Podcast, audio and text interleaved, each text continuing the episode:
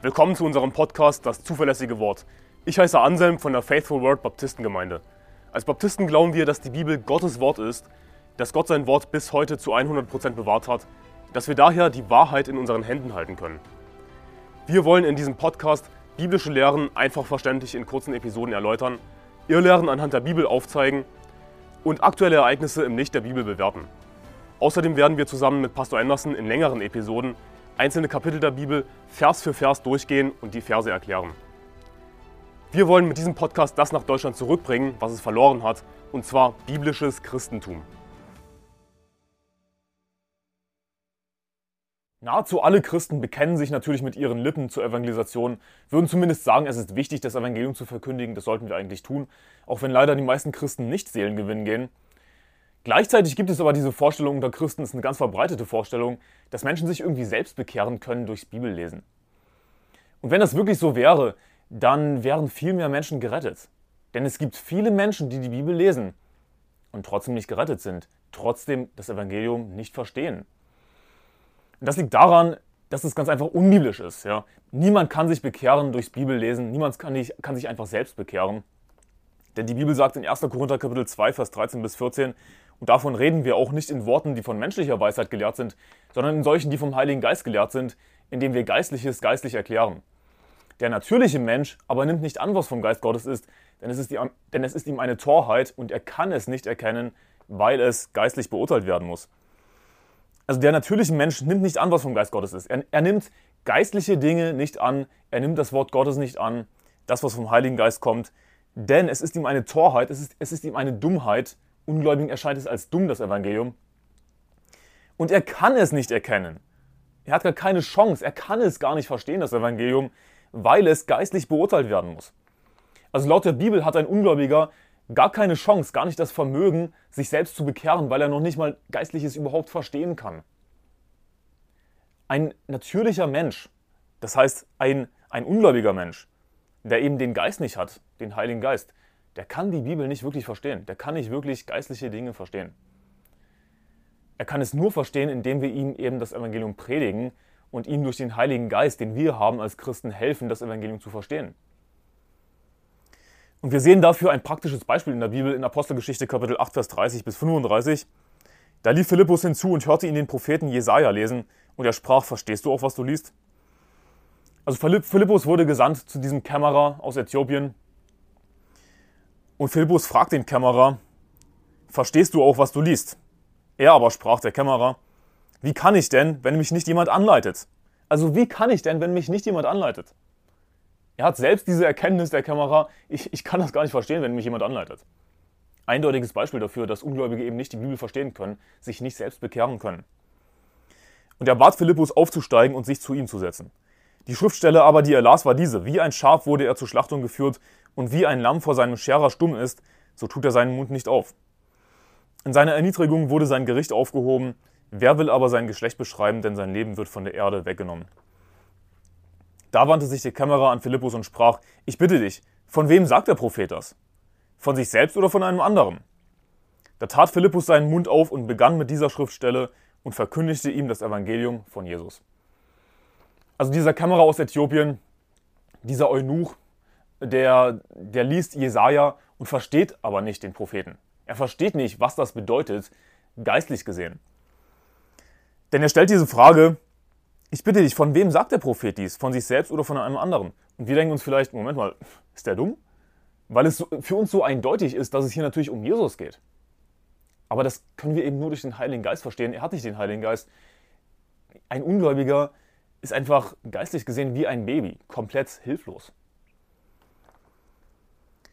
Und dann tat Philippus seinen Mund auf und begann mit dieser Schriftstelle und verkündigte ihm das Evangelium von Jesus. Und wir sehen dann später eben, dass der Kämmerer gerettet wurde und getauft wurde. Also erst als Philippus ihm das Evangelium verkündigt hat, ihm erklärt hat, was das bedeutet, diese Schriftstelle, dass sich das auf Jesus bezieht, der für uns gestorben ist. Erst als Philippus ihm das Evangelium verkündigt, predigt, seinen Mund auftut, erst dann versteht der Kämmerer, was, was da steht. Erst dann versteht der Kämmerer geistliche Dinge, versteht das Evangelium und glaubt, dass Jesus der Sohn Gottes ist, wie er dann sagt. Wenn wir nicht das Evangelium verkündigen, dann haben Ungläubige keine Chance, gerettet zu werden. Und das sollten wir uns wirklich hinter die Ohren schreiben, dass Ungläubige komplett hilflos sind, einfach wie Babys. Sie können sich nicht selbst helfen. Sie werden sterben und in die Hölle kommen, wenn wir ihnen nicht helfen, das Evangelium verkündigen. In 2. Korinther Kapitel 4, Vers 3 heißt es, wenn aber unser Evangelium verhüllt ist, so ist es bei denen verhüllt, die verloren gehen. Was die Bibel damit meint, ist, wenn wir unser Evangelium verstecken, es einfach nur für uns behalten, wir sind halt gerettet, toll, aber wenn wir es einfach nur für uns behalten, verstecken vor der Welt, dann ist es genauso versteckt, genauso verhüllt bei denen, die verloren gehen. Also für, für Ungläubige ist das Evangelium verhüllt, ja, sie, sie wissen zwar, okay, da gibt es die Bibel und Jesus ist gestorben, sie, sie können all diese Fakten lernen, lernen aber sie, sie können es nicht geistlich verstehen. Was es geistlich für sie bedeutet. Sie haben keine Chance, das zu verstehen, sondern es ist eben verhüllt für sie. Sie können es nicht sehen. Und wenn wir unser Evangelium verhüllen, wenn wir es verstecken, dann, dann bleibt es eben für sie versteckt. Dann bleibt es für sie verborgen, verhüllt. Sie können es nicht verstehen. Deswegen müssen wir eben das Evangelium enthüllen wir müssen es bekannt machen, wir müssen es predigen, damit es eben nicht mehr verhüllt ist bei denen, die verloren gehen, damit sie eben gerettet werden können. Und wenn wir das nicht tun, dann führt das dazu, dass es eben verhüllt ist bei denen, die verloren gehen. Das ist eine ziemlich harte Warnung eigentlich, dieser Vers. Hey, wenn du nicht das Evangelium verkündigst als Christ, dann führt das dazu, dass andere Ungläubige eben das Evangelium nicht verstehen, verloren gehen, zur Hölle fahren. Sie brauchen uns als Christen, dass wir ihnen das Evangelium verkündigen. Römer Kapitel 10, Vers 12 bis 17. Es ist ja kein Unterschied zwischen Juden und Griechen. Alle haben denselben Herrn, der reich ist für alle, die ihn anrufen. Denn jeder, der den Namen des Herrn anruft, wird gerettet werden. Wie sollen sie aber den anrufen, an den sie nicht geglaubt haben? Wie sollen sie aber den glauben, von dem sie nichts gehört haben? Wie sollen sie aber hören ohne einen Verkündiger? Wie sollen sie aber verkündigen, wenn sie nicht ausgesandt werden?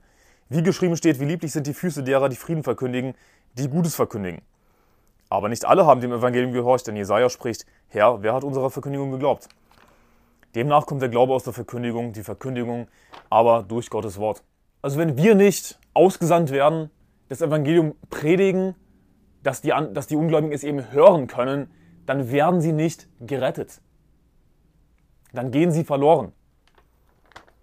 Wie sollen sie denn den anrufen, an den sie nicht geglaubt haben. Wie sollen sie aber an den glauben, von dem sie nichts gehört haben? Und die Bibel kommt eben zum Schluss, demnach kommt der Glaube aus der Verkündigung, die Verkündigung aber durch Gottes Wort. Also wir wissen aus, aus 1. Korinther Kapitel 2, Vers 13 bis 14, dass Ungläubige geistliche Dinge nicht verstehen können. Es ist für sie eine Torheit, eine Dummheit. Und wir sehen hier aus diesen Versen, wir müssen eben ausgesandt werden, das Evangelium verkündigen, damit die Ungläubigen es hören. Das sollte für dich eine Motivation sein, Seelengewinn zu gehen als Christ, das Evangelium zu verkündigen. Du musst deinen Mund aufmachen. Auch wenn du nicht der besonders ähm, redseligste Mensch bist, bin ich auch nicht, aber du kannst das trotzdem machen. Ja? So schwer ist es letzten Endes nicht. Übung macht den Meister. Du solltest Seelengewinn gehen als Christ. Wenn du das nicht tust, dann gehen Menschen verloren. Herr Jesus Christus ist für sie gestorben. Gott hat seinen Sohn geopfert am Kreuz für die gesamte Menschheit und du bist dir zu schade, das Evangelium zu verkündigen? Du denkst, oh, wenn sie einfach Bibel lesen, sie werden schon irgendwie gerettet werden. Nein, sie werden nicht gerettet werden. Sie fahren zur Hölle, wenn du ihnen nicht hilfst, das Evangelium zu verstehen, wenn du nicht mit Gott zusammenarbeitest, mit dem Heiligen Geist zusammenarbeitest und ihnen das Evangelium verkündigst, ihnen offenbarst, was das Evangelium sagt. Und jeder, der schon mal Seelengewinn war, weiß, dass das sowas von stimmt. Ich meine, logischerweise stimmt es, weil es die Bibel ist, aber wir sehen das eben praktisch beim Seelengewinn. Wenn wir jemandem Johannes Kapitel 3, Vers 16 zeigen, denn so sehr hat Gott die Welt geliebt, dass es seinen eingeborenen Sohn gab, damit jeder, der an ihn glaubt, nicht verloren geht, sondern ein ewiges Leben hat, und dann fragen, also was musst du tun, um gerettet zu werden? Ein gutes Leben leben, ehrlich sein, nett sein, die zehn Gebote halten. Und dann lesen wir vielleicht den Vers nochmal. Also was musst du tun, um gerettet zu werden? Ein gutes Leben leben. Siehst du, wir müssen eben Ungläubigen das Evangelium erklären, predigen, es reicht nicht einfach, dass sie einen Vers sehen, lesen, sie verstehen es nicht, was da steht. Sie können es nicht verstehen. Natürlich ist es schwer, auf eigene Faust loszugehen, Seelengewinn zu gehen, aber du musst nicht auf eigene Faust losgehen. Geh auf seelen-gewinnen.de. Wir sind eine Gruppe von Seelengewinnern aus ganz Deutschland, aus verschiedenen Teilen. Und schließ dich uns an, du kannst als stiller Partner dabei sein. Das heißt, du bist einfach dabei beim Seelengewinn, betest still für die Leute und kannst eben sehen, wie wir das Evangelium predigen. Ich werde auch ein Demo-Video verlinken, wie wir das Evangelium verkündigen. Und ich hoffe, dass du mal dabei bist. Gottes Segen. Bis dahin.